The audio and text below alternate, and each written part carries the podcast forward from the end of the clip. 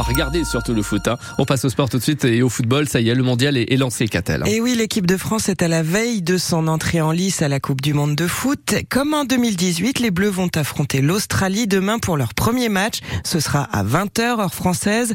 Mais six joueurs manquent à l'appel. Le dernier en date, Karim Benzema, forfait depuis samedi soir après une nouvelle blessure. Mais comment vaincre sans le nouveau ballon, le nouveau ballon d'or?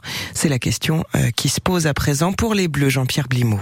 On ne remplace pas Karim Benzema comme on ne remplace pas un ballon d'or. Les qualités de ce genre de joueur sont souvent inimitables et c'est bien le problème pour l'équipe de France contrainte de revoir ses plans.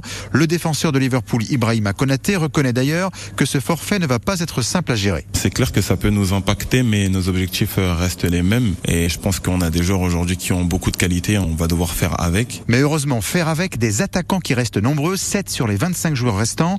Le premier nom qui vient à l'esprit c'est bien sûr celui d'Olivier Giroud, très en forme avec le Milan AC, mais aussi hier soir à l'entraînement.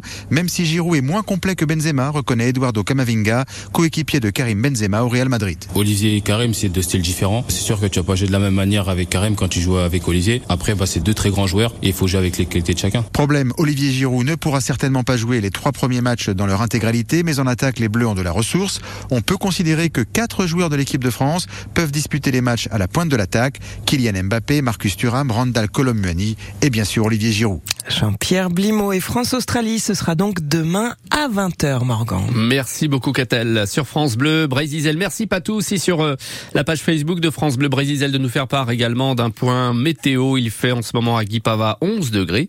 La pluie, hein, le vent sont très présents, hein, comme je vous le disais en effet. Et merci pour cette belle photo, euh, la vue sur Brest, sur la rade, sur le port de commerce de Brest, sur les hauteurs du, du quartier Saint-Bar. Ça, c'est sympa. Allez voir ça.